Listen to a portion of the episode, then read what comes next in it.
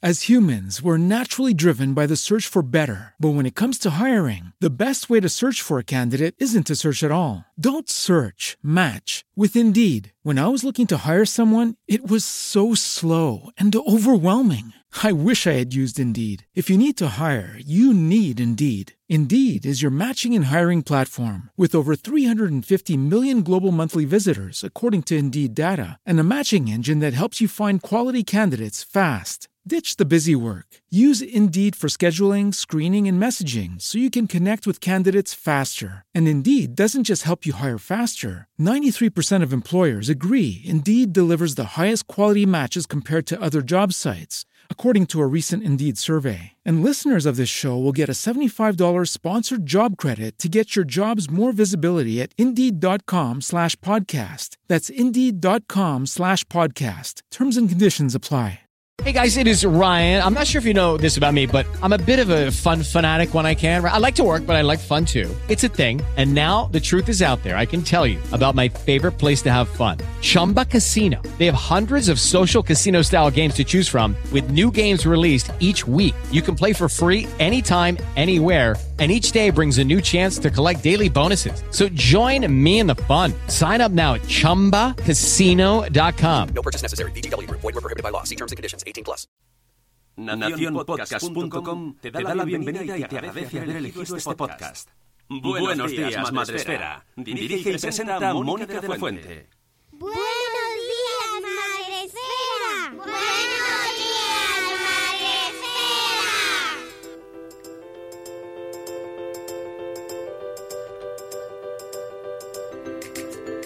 Buenos días, Madre Esfera. Hola amigos, buenos días, bienvenidos un día más, un podcast más a Buenos días, Madre Esfera, el podcast de la comunidad de creadores de contenido sobre crianza en castellano. Ya estamos aquí en viernes, viernes 15 de mayo. Por cierto, felicidades a los madrileños porque hoy es el es, eh, San Isidro y es un día pues que se celebra mucho aquí, aquí en Madrid. Eh, y que este año pues estamos así como de capa caída. ¿Qué le vamos a hacer? Tocará vestirse en casa y ponerse de chulapos en el salón y hacer el bailecico porque no vamos a poder hacer otra cosa. Estamos, además, estamos en fase cero todavía, así que yo no sé si la fase 1 permite fiestas regionales, pero bueno, no sé si lo ha contemplado el gobierno. en cualquier caso, feliz día para los madrileños y feliz día para mi, com- para mi compi Raúl, eh, nuestro compañero del equipo que cumple años, así que un besito muy fuerte Raúl, que no me escucha en directo, pero yo se lo digo igualmente porque me hace mucha ilusión. Es el programa, oye, lo usamos para eso también. Hoy estoy acompañada por supuesto, muy bien acompañada. Y eh, mira, una de las cosas buenas que nos trae esta crisis, que bueno, eh, frivolizamos un poco en eso, ¿no? Decir que nos trae cosas buenas, no nos trae casi ninguna, pero una de ellas se podría decir que es que estamos todos un poquito más localizables. Estamos todos un poquito más, bueno, no podemos, ten- no tenemos otra opción que estar en casa. Y ha sido el momento ideal para enganchar a mi invitado de hoy, Manuel Antolín, psicólogo. Buenos días, Manuel, ¿cómo estás? Muy buenos días, pues un placer, Mónica. Estoy encantadísimo de estar en tu programa, que lo escucho eh, siempre que puedo. qué bien. sé que ha pasado por aquí Gema García, Sara Tavares y un montón de gente que quiero y que admiro, Ya con lo cual para mí es un lujazo, un privilegio estar aquí contigo y encantado de conversar contigo y con, con tus oyentes. Pues mira, precisamente hablando de oyentes, tenemos en el chat a Sonia de Madresfera, buenos días Sony, a Eli Soler, que me decía justo antes, Mm. pedazo de invitado hoy, gran profesional, Manuel Antolín, que me comentaba que se había conocido en los premios Sí. 20, 20 minutos y Eso que, es. y que me decía, qué grandes son, qué gran proyecto, qué buenas personas. Casi es que nos rodeamos bien, nos rodeamos bien. Qué bueno, muchas gracias, Eli. Tenemos también a Zora de Conciliando por la Vida. Un abrazo desde el telesuplicio. Sí, eso lo sabemos todos padres y trabajadores en casa, pues es lo que estamos viviendo, pero es lo que hay. Tenemos también a Vanessa, Team Vane. Buenos días, Vanessa, ¿cómo estás? Eh, ya sabéis que podéis preguntar si tenéis dudas y que además podéis escucharnos a través de Spreaker pero también podéis vernos a través de nuestro canal de YouTube en Madresfera TV, ¿vale? Ahí estamos eh, con nuestro invitado Manuel que a lo mejor hay gente que no te conoce, que bueno, oye, pues puede ser que este de repente haya caído aquí en Explique y diga, ¿quién es, quién es este invitado? Eh, ¿De dónde sale? ¿A qué se dedica? ¿Su tiempo libre? Y el profesional, sobre todo. Pues seguro que será lo más probable que no me conozcan.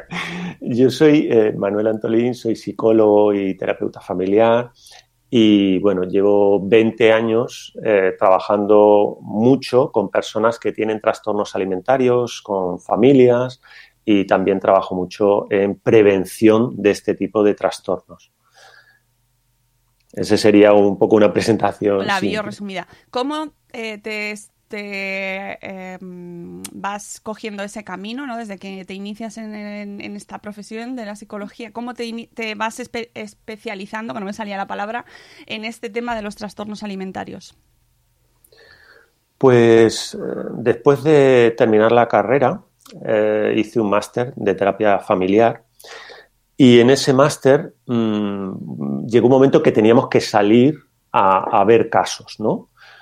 Porque, bueno, generalmente en las carreras, pues tú no sueles tratar de forma práctica con, con- con la- las personas, eh, con los pacientes y demás, sino que hasta que sales y haces una formación de posgrado y demás es cuando ya empiezas a ver más, más pacientes y demás, ¿no?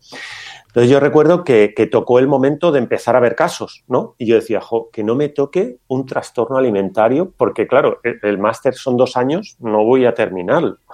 Con lo cual, que no me toque un caso de trastorno alimentario. ¿no?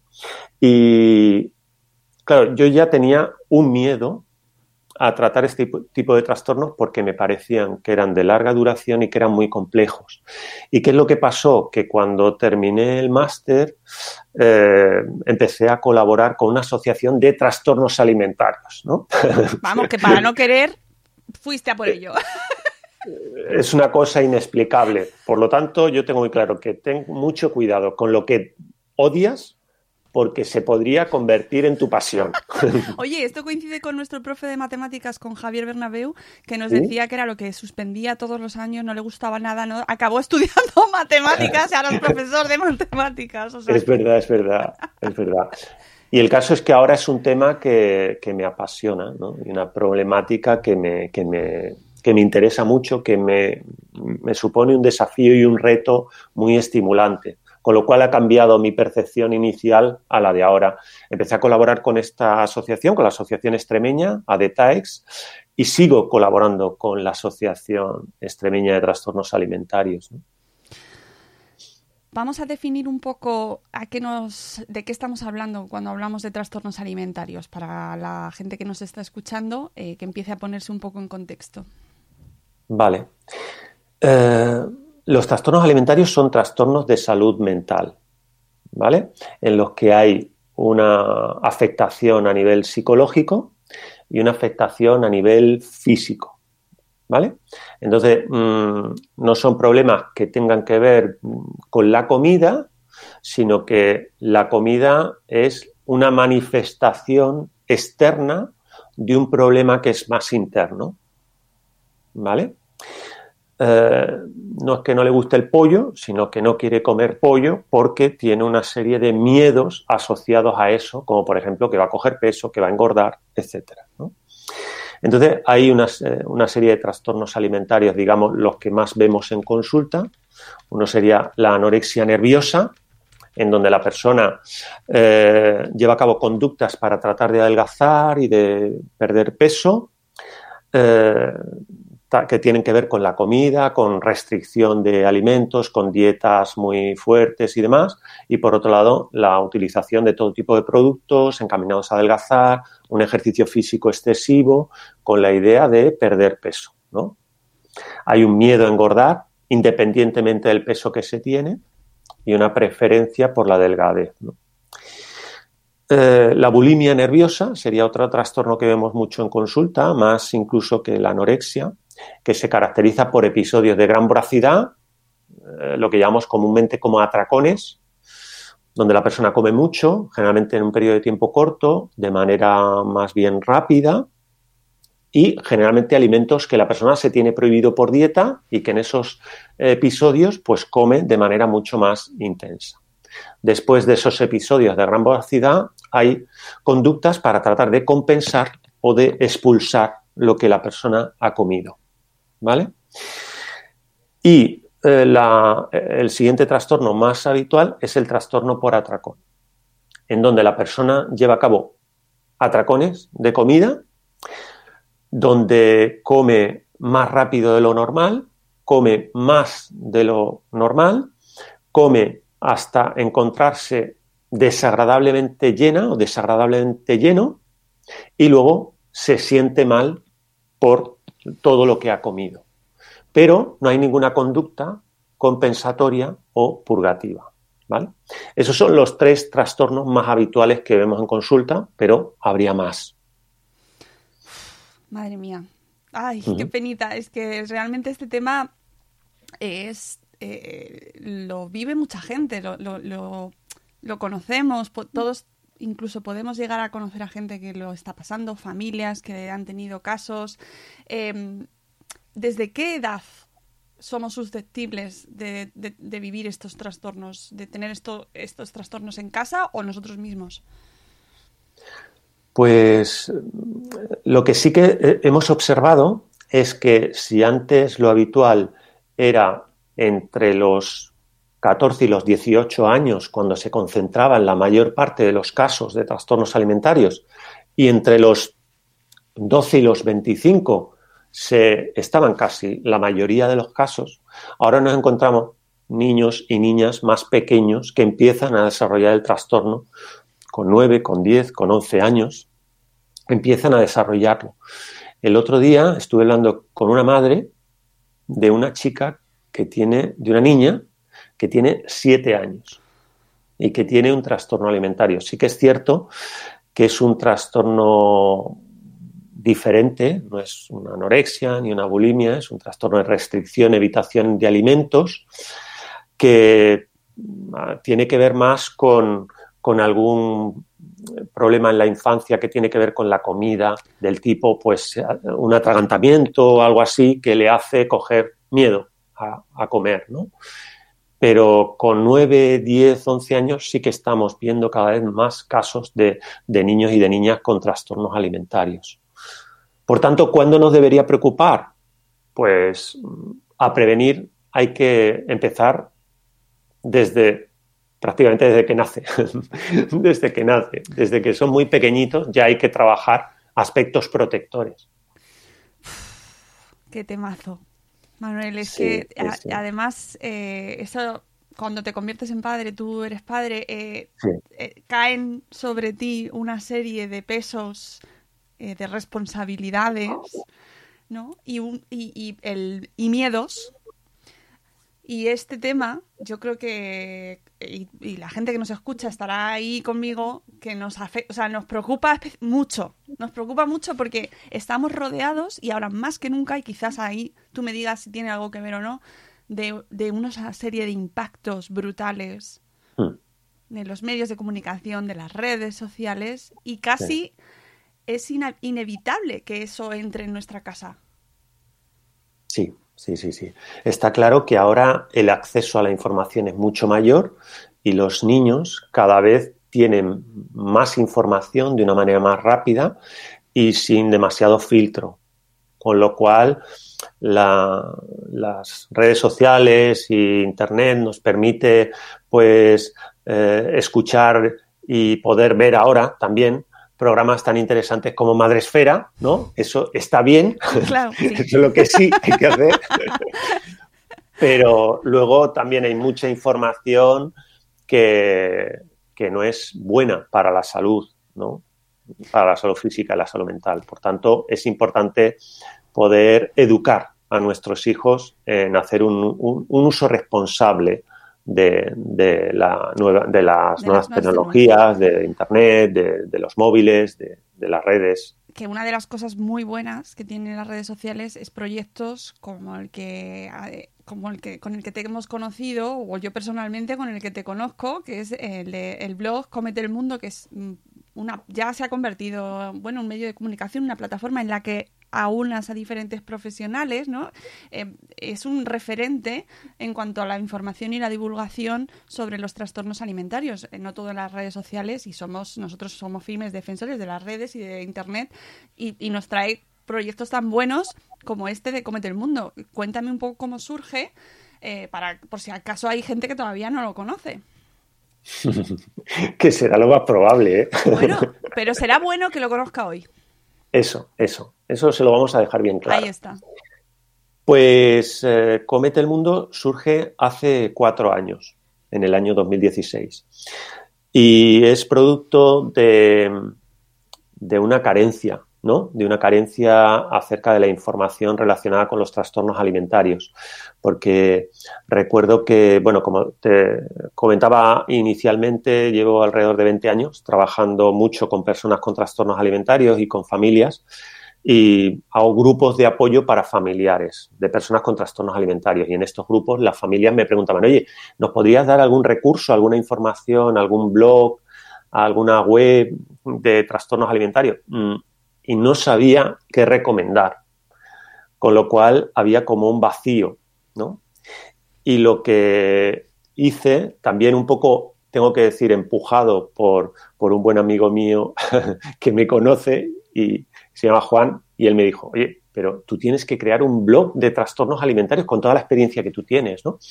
Y a partir de ahí, un poquito más adelante, creé el proyecto Comete el Mundo, que empezó con, el blog, con la página web, porque no es solo un blog, es una página web donde hay recursos eh, fijos eh, de trastornos alimentarios dirigidos tanto a familias como a personas afectadas, como a profesionales de salud mental, como a profesorado, recursos fijos, enlaces, bibliografía, artículos para, para estas personas. Y por otro lado, hay un blog con información eh, actualizada semanalmente. Prácticamente escribimos todas las semanas. Entonces yo, yo tenía claro que quería que fuera un proyecto colaborativo, con lo cual, mm, si lo hacía yo, el proyecto llegaría a un nivel y si lo hacía con más gente y, y a ser posible gente que sepa más que yo, como es el caso, pues llegaría mucho más arriba. Y, entonces, a partir de ahí, pues eh, empezamos también con Radio Nacional de España unos meses más tarde. Y actualmente, pues, eh, no solo tenemos el blog semanal, sino que tenemos un programa en Radio Nacional de España, Radio 5, que se emite todas las semanas, los domingos, a las 9 y 35. Y hay un montón de gente que colabora con Comete el Mundo, que eso es lo que ha permitido subir eh, eh, el nivel del proyecto, ¿no? Como Gema García, Sara Tavares, que las ha tenido ahí, como Laura Hernán Gómez, eh, Marta García, Andrea Arroyo, Cristina Andrada, Andrades, Daniel Ursúa, Mariana Álvarez, Mar hay muchísima gente, no me quiero dejar nadie, hay muchísima gente que, colabora con el proyecto y que hace que tenga valor. No, y, vamos, a mí me parece eh, súper necesario que exista y que, como bien decías, eh, me parece muy significativo, ¿no? Que existía esa carencia, esos contenidos, cuando también existían blogs donde se eh, divulgaban, se alentaba este tipo de conductas. y eso sí que eran conocidos que estamos hablando de los blogs eh, pro Ana, pro Mía, que también hemos tratado precisamente aquí en este podcast porque me parece gravísimo, que además están evolucionando tecnológicamente. Y ya no son, no tienen la misma apariencia, pero siguen estando ahí, con lo cual me parece hiper necesario que estéis vosotros también. ¿Sabes? y que se hable en sus mismas, en sus mismos canales, que se, que se encuentren estos recursos también. Efectivamente, yo creo que hay como dos maneras de gestionar esto que, de lo que hablabas de las páginas pro anorexia y pro bulimia, que son aquellas que fomentan este tipo de trastornos como si fuera un estilo de vida, ¿no? Entonces dan trucos para adelgazar, demás, y, y, eso al final acaba repercutiendo negativamente en la salud física y mental de estas personas. ¿no?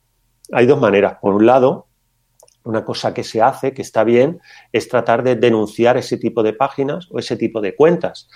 Yo he denunciado muchas cuentas en mis redes sociales que me parecían negativas para la salud de las personas, ¿no? O, de, o denunciado blogs que, que hacen apología. Y esto lo podemos hacer a través de la página de la Federación Española de Asociaciones de Trastornos Alimentarios, FEACAP, o se pueden poner en contacto con Comete el Mundo también y para tratar de denunciar eso. ¿no? Y otra cosa que me parece aún más interesante es fomentar una actitud crítica en las personas. Es decir, que seas tú mismo el que aprendas a navegar de forma segura. No podemos estar a tu lado diciéndote, oye, esto sí, esto no. Sino que lo bueno es que tú tengas tu propio criterio y tu, una actitud crítica para saber que si algo en lo que entras te genera malestar, te genera sufrimiento, el problema no lo tienes tú. El problema lo tiene la página o la cuenta que tú estás siguiendo. Por lo tanto, lo más recomendable es dejar de seguir. Y ahí entramos nosotros también. Sí, vale, dejo de seguir aquí, pero ¿qué hago? ¿Dónde sigo? ¿Quién me puede ayudar? Pues de lo que se trata es que haya programas como Madresfera, como Comete el Mundo, como otros muchos, que lo que aporten sea información útil, eh, rigurosa, fiable y que ayude a las personas a estar mejor. Y me, me, quedo con esa parte que has dicho de, bueno, con todo, pero es que esto del sentido crítico, del espíritu crítico para navegar es fundamental, lo abordamos muchísimas veces aquí en, en, nuestro podcast porque nos parece básico de cara a educar a nuestros hijos, porque es nuestra, nuestra guía, ¿no? Ahora mismo, o sea, nuestra preocupación fundamental es que, que, cómo ayudamos a nuestros hijos a que se desenvuelvan mejor en su vida desde ya. O sea, no ya nos ponemos en dentro de unos años, tengan la edad que tengan, cómo les ayudamos, cómo fomentamos este espíritu crítico. Eh, relacionándolo a, a este tipo de, de, de, de, trastornos, ¿no? O sea, ¿qué trabajamos? ¿Qué podemos empezar a trabajar desde ya? Esto es muy amplio, lo sé, sí. pero tú tienes una niña pequeña, yo tengo niña, una sí. niña de 11 que ya es como, ostras, aquí entramos ya en terreno rojo, alerta roja, sí. pero que hay que empezar a trabajar desde, desde que nacen. ¿Cómo empezamos? ¿Cómo lo mmm, nos lo planteamos? Vale, yo creo que hay muchas cosas que, que, podemos hacer y seguro que aquí en este programa habéis hablado del tema y han venido expertos que han hablado mucho de ello, ¿no? Pero para mí hay varias cosas importantes. Primero, ser un buen modelo de uso de, de las redes sociales y de los móviles que eso no es fácil. y si tienes un proyecto online, pues todavía, ¿no? En nuestro caso es complicado. Complicado, ¿no? sí. Pero se, tener un buen uso del móvil. ¿Y cómo podemos saber si tenemos un buen uso? Tenemos que monitorizar el uso que hacemos de nuestro móvil y de nuestras redes sociales. Hay aplicaciones y el propio móvil a veces te, te monitoriza y te dice el tiempo que has estado por ejemplo, con la pantalla encendida, el tiempo que has estado en las redes sociales en cada una y a partir de ahí, pues decir, oye, realmente yo necesito estar eh, dos horas o una hora en WhatsApp, que me están mandando vídeo, audio, de todo, que tengo mil grupos, o merece la pena que, que, no entre tanto, que me vaya de algún grupo por ahí, uh -huh. si puedo. Claro. O, ¿Vale? O sea, monitorizar y saber el uso que hago yo para tener una respuesta adecuada. Y a partir de ahí, si yo soy un buen modelo de uso, será más fácil ser coherente con lo que decimos. ¿no? Luego, por otro lado, mmm, tenemos que saber qué es lo que se cuece eh, en redes sociales. ¿no? Quiero decir, yo no puedo decir cómo funciona Instagram si no tengo Instagram. Es que mmm, no lo voy a saber, no le voy a poder decir lo, los riesgos que hay o lo que no hay. O, por ejemplo, algo súper interesante que es que ahora en Instagram hay una opción para eh, un filtro anti-bullying. Un filtro anti-bullying, ¿no? Entonces, si yo estoy al tanto y al día de las redes sociales y de Internet y de los móviles, es más fácil que yo le pueda decir a mi hijo, mira, hazte amigo de la tecla configuración en tus redes sociales y ahí tienes opciones de privacidad, de tal, de cual.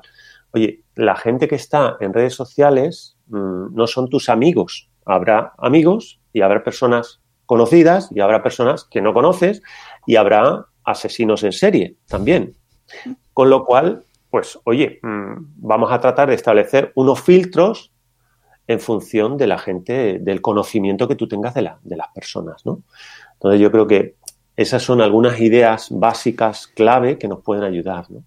El tema de las redes sociales, y precisamente has mencionado Instagram, Instagram recoge en sus eh, condiciones y Mm. es- justo, es- explícitamente habla sobre los trastornos alimentarios. Mm. Precisamente, y me parece muy, eh, bueno, significativo Sí. que en una red social en la que mm, se vive de la imagen, Mm. se hable de que eh, Instagram está muy preocupado, ¿no? De que son conscientes de que Sí. se puede llegar a eh, agravar, eh, incentivar, bueno, que es que existe ese peligro en esa propia red, ¿no? En cuanto a estos trastornos. Mm. Es muy paradigmático de lo que estamos Sí. viviendo, Manuel. Efectivamente, yo creo que han salido estudios y publicaciones.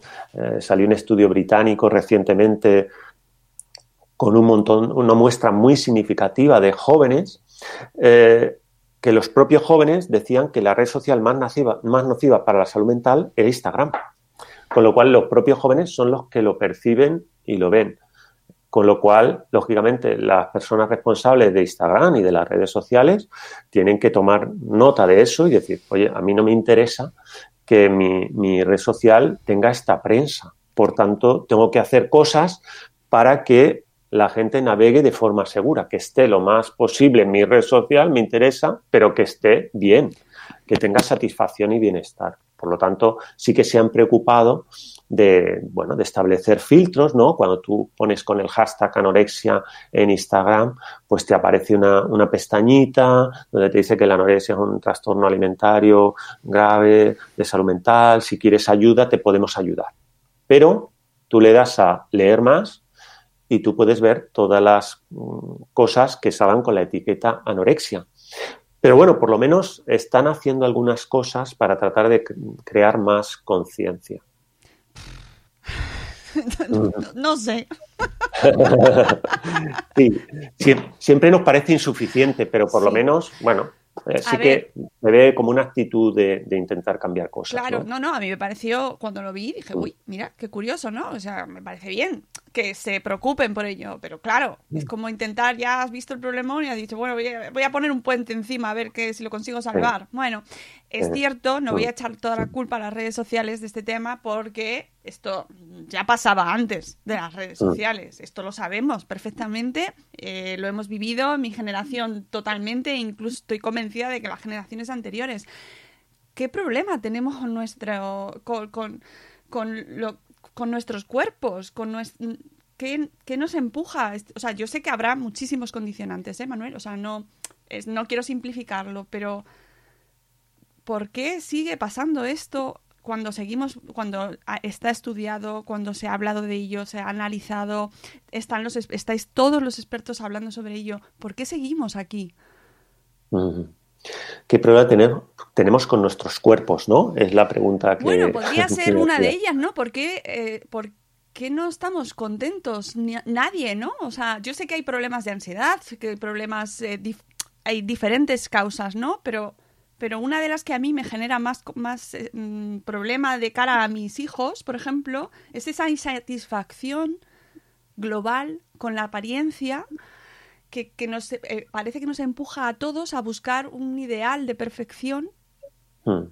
que, nos que no se sabe de dónde ha llegado y que nos Ujú. empuja en muchos casos a, a, bueno a, a caer en, en- en problemas en pues en situaciones eh, que, nos perjudican claramente nocivas Efectivamente, pues forma parte de la cultura, forma parte de nuestra cultura, ¿no?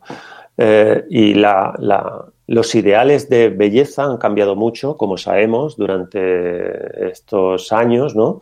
Eh, bueno, pues en los años 50 se llevaba un tipo de cuerpo mucho más ancho, mucho más robusto, ¿no?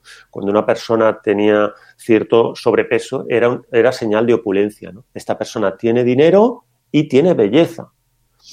Con lo cual, eh, el modelo estético ha ido cambiando con los años, ¿no? La moda de lo que se lleva a nivel estético, a nivel físico, lo que se asocia con belleza, ha ido cambiando, ¿no? Y, y ahora, pues existe más esa cultura, por un lado, de la delgadez y por otro lado, también del fitness y de estar fuerte, ¿no? Yo creo que ahora Claro, el, el ideal de belleza cada vez se va complicando más. Sí. se va complicando más. Ahora no solo tienes que estar delgado, sino tienes que estar fuerte y marcar la tableta, tanto si eres chica como si eres chico, ¿no? Sí, sí. Y dices, vamos a ver, esto es una locura, esto es una locura, ¿no? Entonces, bueno, si, co- como diría Sara Tavares, lo importante no es que se te marque la tableta, ¿no? Lo importante es que estés fuerte, eso es una buena cosa, ¿no? Porque te va a ayudar en tu día a día. Una cosa es que estés fuerte eh, en términos de salud y otra cosa es que estés fuerte para poder mm, enseñar a la gente lo fuerte que estás, ¿no? Que eso ya es otra cosa. Por lo tanto, está claro que mm, vivimos en una cultura de la delgadez y de la apariencia, ¿no? Y por otro lado, en una cultura de la información, donde es mucho más fácil eh, que, nos llegue la información. Mucho más mm, rápida y a mucha más temprana edad. Por lo tanto, una persona más joven, cada vez hay, más, hay personas más jóvenes que están preocupadas por su imagen y por su cuerpo. Y hay niños y niñas con 6 años, con 7 años, que dicen, yo no como la tarta de cumpleaños porque es que mm, voy a engordar. Por tanto, claro, esto hace un caldo de cultivo para que haya muchas personas que tienen trastornos alimentarios o que sin tener un trastorno alimentario o sin tener problemas de peso están insatisfechos con su imagen corporal. Por lo tanto, en resumen, ¿cómo puedes estar satisfecho con tu imagen corporal? Aceptando que tu cuerpo es único, que no tiene que parecerse a nadie y que está bien así. Una vez me dijo un niño en, un taller de prevención de trastornos alimentarios, le pregunté, "Mm, ¿qué es el cuerpo ideal? ¿Qué es para vosotros el cuerpo ideal? Y me dijo, mi cuerpo ideal es, el cuerpo ideal es mi cuerpo estando sano. Mi cuerpo estando sano. Entonces, nada que añadir a eso. Este niño de 11 años es Madre el que mía. tiene la... Pero la ese, ese niño, ¿dónde está? Por favor, que, que salga. En Extremadura, en Extremadura. Hombre, ya, claro, buena tierra, ¿qué vamos a decir? Pero es que tenemos los valores, es- yo no sé si es una crisis de valores eh, lo, que, lo que estamos arrastrando. Te comentaba a ti precisamente de cara a esta entrevista que me había preocupado mucho eh, el tema de Adele eh, estas últimas semanas, la semana pasada creo que fue, Ah, sí. cuando se publicó, publicó ella misma una foto eh, suya Mm. y, a- y había adelgazado muchos kilos, muchos, Sí. muchos, no sé. Y bueno, el torrente de comunicaciones, de, de comentarios sobre la gente, primero opinando sobre su cuerpo Sí. y segundo felicitándola Mm. porque, oye, qué bien, ¿no? Y era como... ¿qué- ¿Cómo, ¿Qué está cómo- cómo nos comemos esto, Manuel? Porque, eh, claro, lo que estamos eh, lo que estamos dando a nuestros hijos, a nuestras, nuestras nuevas generaciones, es que eh, el éxito es adelgazar y tener un cuerpo normativo. Mm. Y bien, norm- cuerpo normativo, bien, cuerpo no normativo, desastre, fracaso. Con lo que todo eso conlleva, que estamos generando. Efectivamente, efectivamente. Yo como sabía que me ibas a preguntar sobre Adele, me gustaría contarte algunas cosas de Adele, si me lo permites. Por supuesto. Las voy a leer, ¿vale? Las voy a leer porque no me las sé de memoria, ¿vale? Para que tanto tú como nuestros oyentes y las personas que nos están viendo ahora en directo, que lo puedan, que lo puedan tener en cuenta, ¿no? De quién es Adele. Bueno, pues Adele comenzó a cantar a los cuatro años. En 2008 lanzó su primer álbum que entró al primer lugar de las listas de ventas, vendiendo más de 4 millones de copias y por el que consiguió dos premios Grammy. Eso en el 2008. En 2011 publicó su segundo disco con 11 canciones escritas por ella misma, que fue un éxito de crítica y de ventas. O sea que aparte de cantar increíble, escribe increíble. En el año 2011 iguala el récord de Madonna, que no sabemos muy bien quién es, debe ser alguien nuevo, de mantenerse en primer lugar de ventas de álbumes del Reino Unido, ¿vale? Durante nueve semanas seguidas. En el 2012 gana seis premios Grammy, gana todo a lo que estaba nominada. También ganó un Oscar a Mejor Canción Original por la película Skyfall. En 2013 gana su noveno Grammy. Fue galardonada como miembro de la Orden de Mérito del Imperio Bri- Británico por el príncipe Carlos en el Palacio de Buckingham en Londres. En 2015 lanza su tercer y último disco hasta ahora. En 2016 gana cuatro premios Brit Awards, que son los premios británicos, y en 2017 se lleva nada más y nada menos que cinco premios Grammy, justo las mismas categorías a las que estaba nominada. Esa es Adele. Y esto que comentabas al principio, ¿no? Acerca de lo que le llama la atención a la, a la gente del cambio físico de Adele, sería lo que llamamos gordofobia, ¿no? Exactamente. Gordofobia. Exactamente. Entonces, ¿qué es, ¿qué es la gordofobia? Pues que Adele sea trending topic porque ha experimentado un cambio físico. Eso es la gordofobia, que se hable de su peso y no se hable de sus canciones. Madre mía, es que mira, carne de gallina se me pone. me parece tan grave que, que no se hable más de esto Mm. Porque eh, eh, se, ha naturalizado. eh, se ha naturalizado. ¿Cómo luchamos contra esto? Manuel, seamos positivos. ¿Cómo luchamos contra eso? Pues yo lo tengo muy claro cómo podemos luchar contra eso. Podemos luchar contra esto aumentando la diversidad corporal en los medios. ¿Vale? Si no hay diversidad corporal en los medios, yo no me voy a sentir identificado con lo que aparece, con lo que veo, y voy a pensar que mi cuerpo tiene algo malo.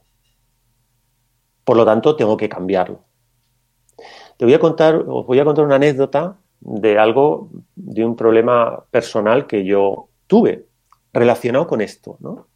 Bueno, yo soy una persona más bien alta, ¿no? Mido 1,94 y, bueno, generalmente la, la gente más bien alta tiene los pies grandes, ¿no es cierto? Sí. Con lo cual, sí, yo tengo un 46 de, ¡Ostras! de-. Sí, sí, sí. Entonces, ¿qué es lo que ocurre? Que cuando tienes un 46, pues mm, vas a comprarte zapatos, ¿no? Como todo el mundo, y muchas veces no encuentras zapatos de tu número. Entonces, yo a lo mejor iba a una zapatería y ya llegó un momento que ya ni entraba dentro. Y preguntaba, oye, ¿tenéis zapatos del 46? Me decían, no. Claro, yo me tenía que ir sin zapatos de mi número, ¿no?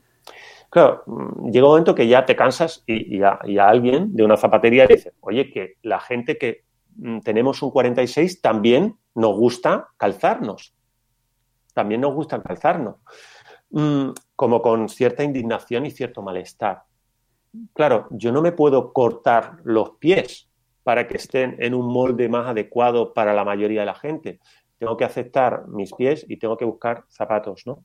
Pero, ¿qué le pasa a una persona cuando va a un sitio a comprar ropa y no hay ropa de su talla? Pues piensa, jo, pues tendré que cambiar mi cuerpo, tendré que adelgazar para poder entrar eh, en la ropa, ¿no? Eh, con lo cual empieza la obsesión. ¿Qué podemos hacer? Que haya diversidad. En mi caso, sería diversidad de zapatos, ¿no? diversidad de números, ¿verdad? De tallas. Y, eh, por otro lado, habría que tener diversidad de tallas de ropa y diversidad de personas que aparezcan en los medios. Es decir, que haya personas delgadas, con un peso más o menos medio y con un peso, eh, con sobrepeso, con un peso mayor en los medios. Eso permitirá que cualquier persona se sienta identificada, ¿vale? Y se sienta vista y se sienta representada y se sienta bien porque existe, existe su cuerpo, ¿vale? O sea que eso es lo que, lo que tendríamos que, que hacer y que nos ayudaría. Yo recomiendo. También, también, perdona que te corte, hay otro, otro tema que a veces se dice, claro, pero es que eh, si visibilizas las personas Uh, con más peso o con sobrepeso o con obesidad, estás eh, haciendo apología de la obesidad. Entonces, claro, esto es como si tú eh, ves en un medio una persona delgada y dices, oye, estás haciendo apología de la anorexia. No, yo no estoy haciendo apología de la anorexia.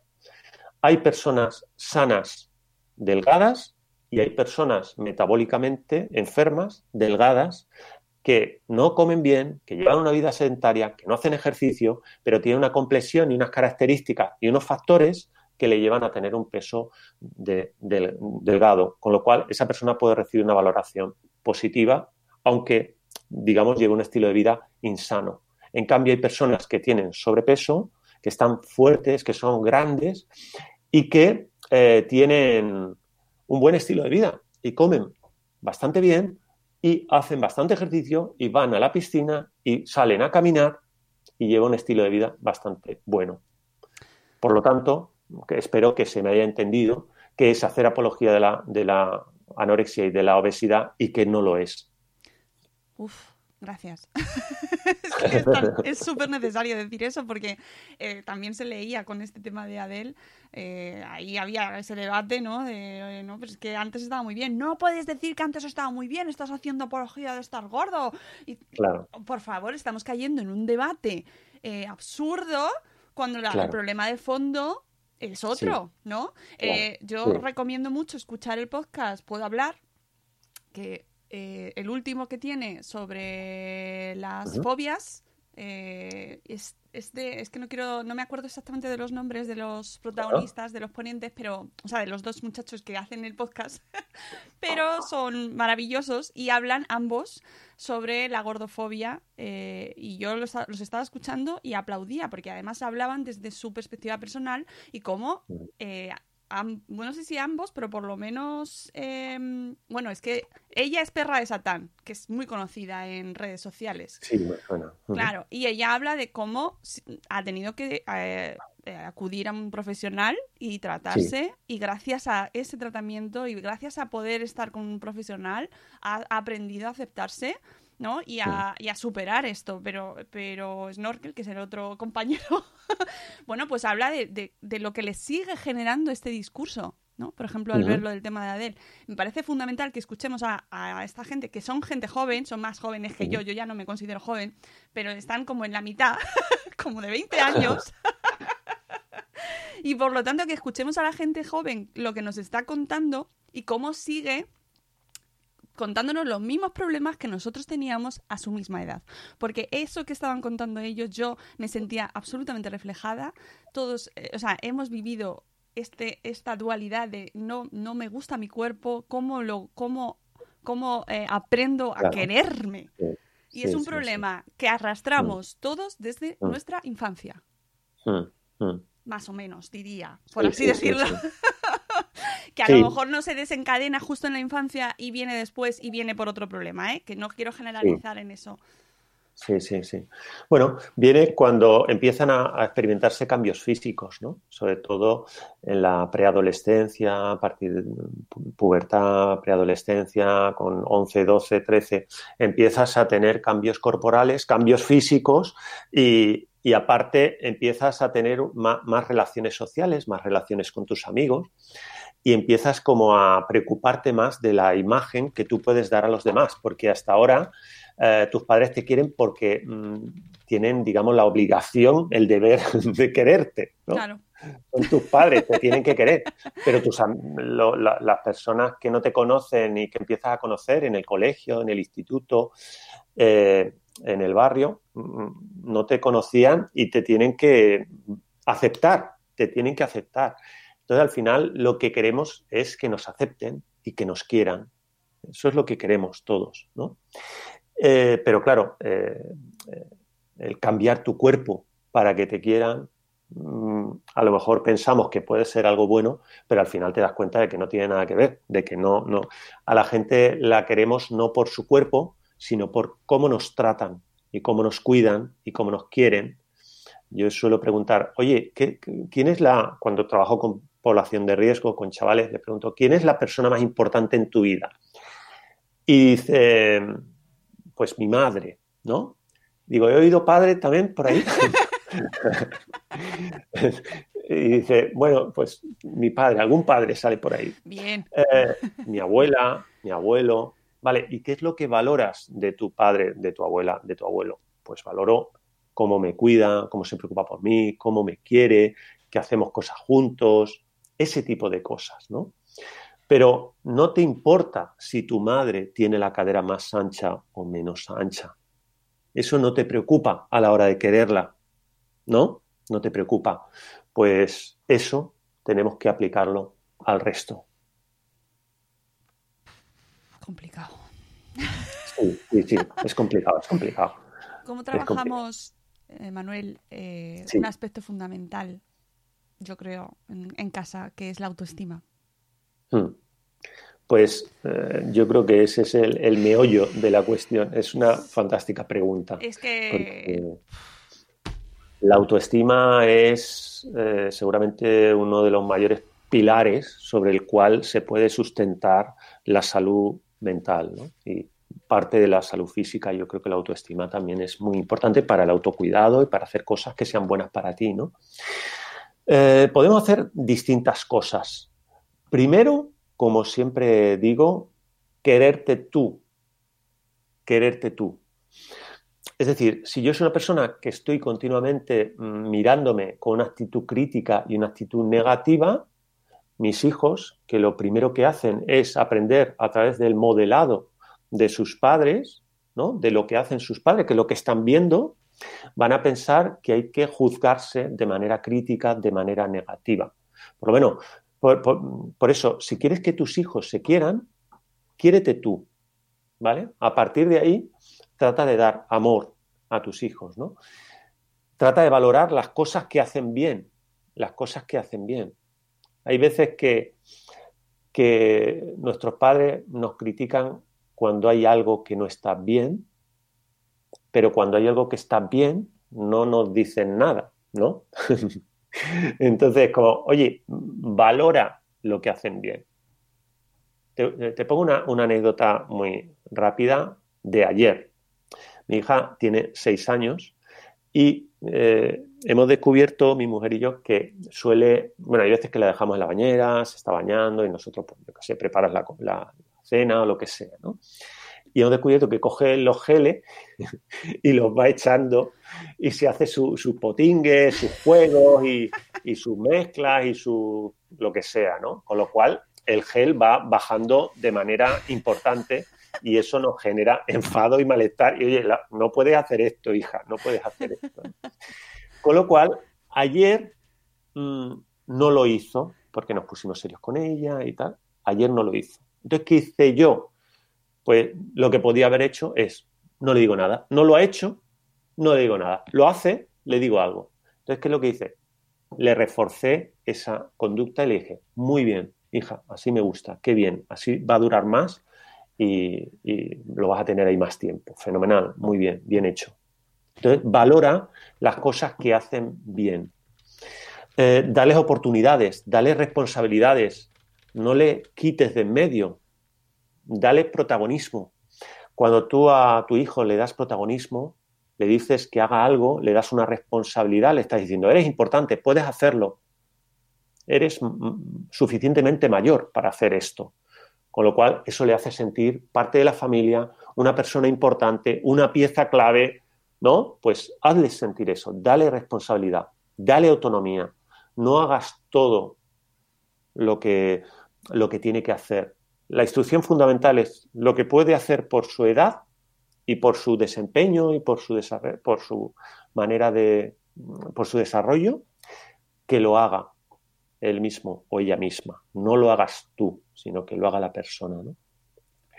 Y, y, también no solo se trata de valorar, también tendremos que, cuando algo está mal o cuando algo nos parece mal, también decirlo, porque si no, somos los mayores fans de nuestros hijos y nuestros hijos están pegando a otro y le digo, no, pues algo habrá hecho el otro, algo habrá hecho, porque mi hijo no es así.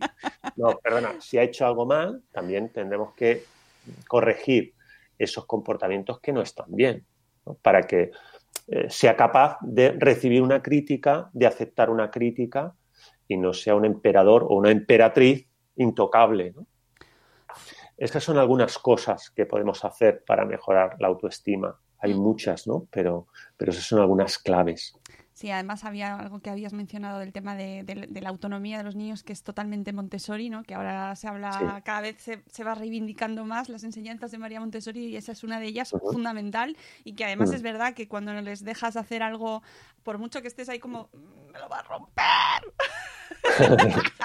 Sí, sí, pero, sí, sí. pero, eh, cuidado, que tienes sí. que dejarle totalmente de acuerdo y fundamental la autoestima, lo seguiremos, o sea, decías, ¿lo habréis tratado? Seguro que lo hemos tratado, lo Sí, hemos tratado sí. mogollón de veces, pero es que eh, son pocas, Manuel, son pocas. Eso es como la fruta y la verdura, ¿no? Que eso a discreción, eso es bueno. claro, sí, comerlo. sí, y, y bueno, son menos 10 casi y... te- no quiero terminar. Tengo una pregunta de Eli eh, que me, me recordaba que tengo una pregunta, tengo una pregunta. Que es, que si- es que podríamos estar horas y horas hablando, pero no lo voy a hacer. que, te- que sé que estás Vale. ocupado. Eli. Soler nos dice que tiene entendido eh, que siempre ha sido un trastorno mental con más incidencia en mujeres, pero que en la actualidad está aumentando entre los hombres. ¿Es cierto? Sí, sí que es cierto. Sí que se ven cada vez más casos de chicos que tienen trastornos alimentarios. Y hay dos motivos. Por un lado, durante una época, eh, no es que hubiera mm, pocos casos de chicos, sino que cuando llegaba un chico a una consulta médica, un médico, un psiquiatra, un psicólogo, eh, como era poco frecuente o se veían poco, pues lo último en lo que pensaba el profesional es que pudiera tener un trastorno alimentario. En cambio, si venía una chica con las mismas características de peso, de restricción con la comida y demás, lo primero que se piensa es, uy, vamos a ver si tiene anorexia. ¿no? Claro.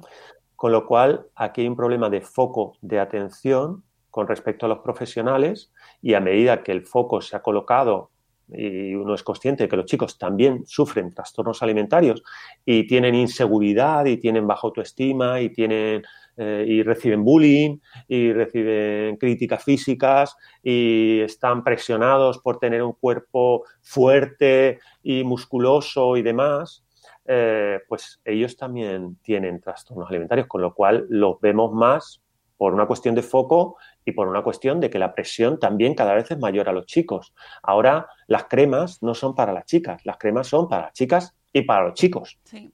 Sí, sí, sí. Esto es muy importante porque de cara a los padres eh, siempre ha Mm. circulado la idea de que las niñas son las más susceptibles de este tipo de problemas y, y no es verdad. O sea, tenemos que tener precaución, a estar muy Sí. atentos, tengamos hijos o tengamos hijas. El mensaje es el mismo.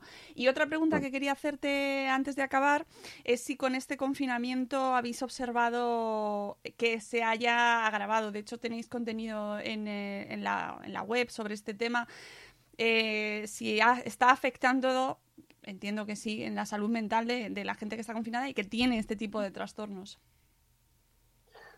Pues eh, es una pregunta difícil de, de contestar porque, bueno, todavía estamos en medio del confinamiento y todavía no hay, no hay ningún estudio, ninguna publicación rigurosa que, que pueda hablar de cómo ha afectado, ¿no?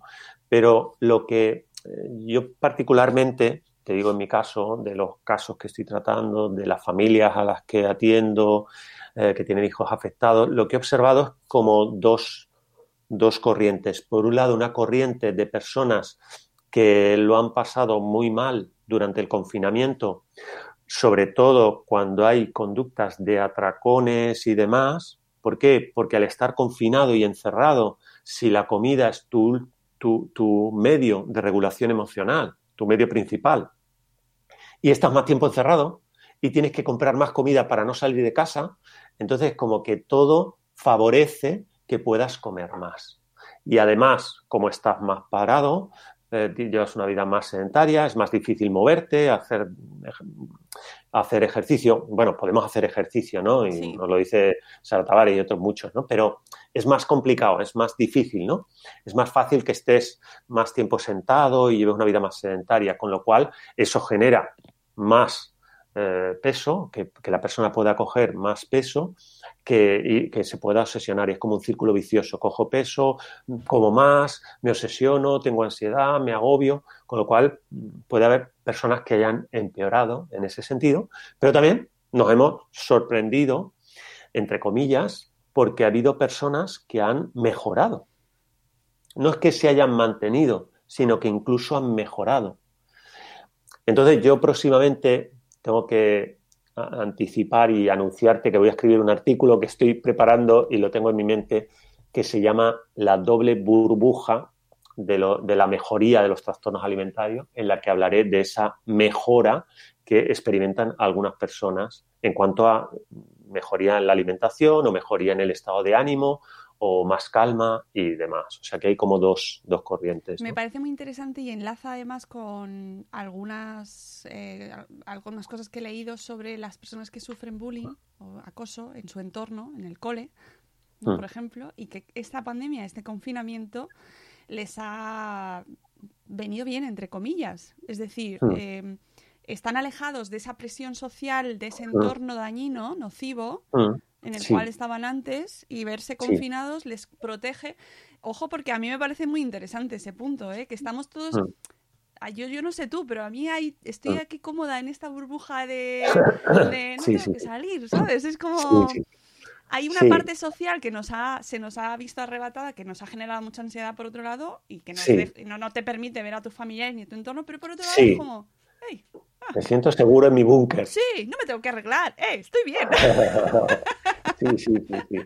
Claro, tiene sus ventajas, ¿no? Claro, y puede, me parece muy interesante, ¿no? Y además esto Mm. enlaza con la mesa que vamos a tener esta tarde a las siete y media sobre alimentación y COVID-19, sobre el confinamiento, visto. divulgación científica. Es que por eso Bueno. quería hacerlo aquí al final, porque nos Sí, sí. lleva fenomenal a lo que vamos a hablar Mm. esta tarde con un montón de divulgadores científicos, de, de médicos, de, de nutricionistas, de, mm, de, eh, gente que está en primer plano trabajando con el tema Mm. de la alimentación y este confinamiento y que Mm. me parece que también desde el plano de la salud mental tiene ahí mucho mucho mucho Sí. sentido, ¿no? Mucha relación todo, sí, ¿no? Y la alimentación es fundamental en este en este plano, así que va todo ahí relacionado, amigos.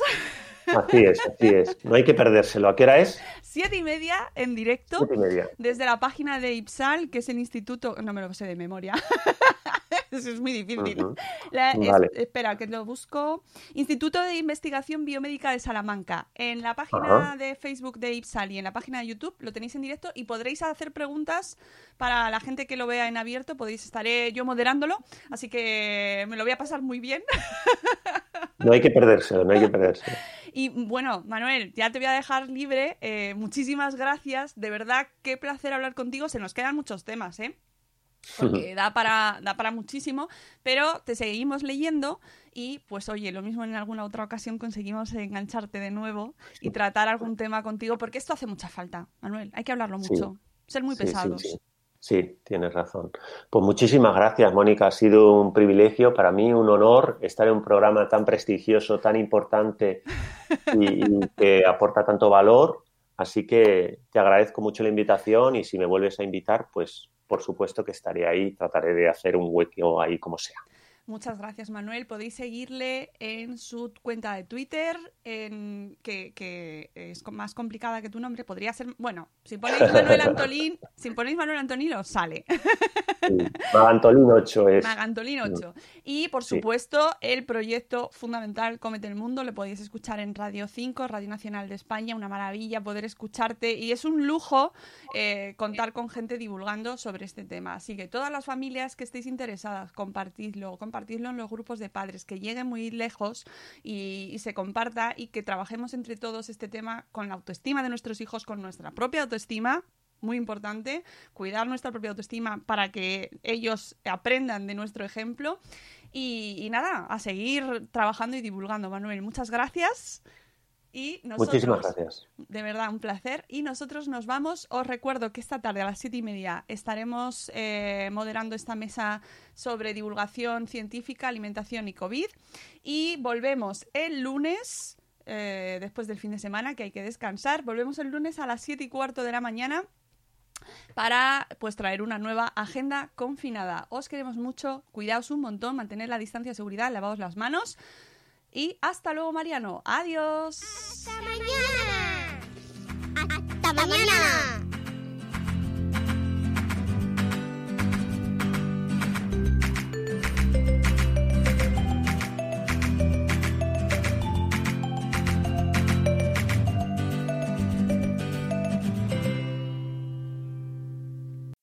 As humans, we're naturally driven by the search for better. But when it comes to hiring, the best way to search for a candidate isn't to search at all. Don't search, match with Indeed. When I was looking to hire someone, it was so slow and overwhelming. I wish I had used Indeed. If you need to hire, you need Indeed. Indeed is your matching and hiring platform with over 350 million global monthly visitors, according to Indeed data, and a matching engine that helps you find quality candidates fast. Ditch the busy work. Use Indeed for scheduling, screening, and messaging so you can connect with candidates faster. And Indeed doesn't just help you hire faster. 93% of employers agree Indeed delivers the highest quality matches compared to other job sites, according to a recent Indeed survey. And listeners of this show will get a $75 sponsored job credit to get your jobs more visibility at Indeed.com slash podcast. That's Indeed.com slash podcast. Terms and conditions apply. It is Ryan here, and I have a question for you. What do you do when you win? Like, are you a fist pumper? A woohooer, a hand clapper, a high fiver. I kind of like the high five, but if you want to hone in on those winning moves, check out Chumba Casino. At ChumbaCasino.com, choose from hundreds of social casino style games for your chance to redeem serious cash prizes. There are new game releases weekly, plus free daily bonuses. So don't wait. Start having the most fun ever at ChumbaCasino.com. No purchase necessary. Group. Void were prohibited by law. See terms and conditions. 18 plus.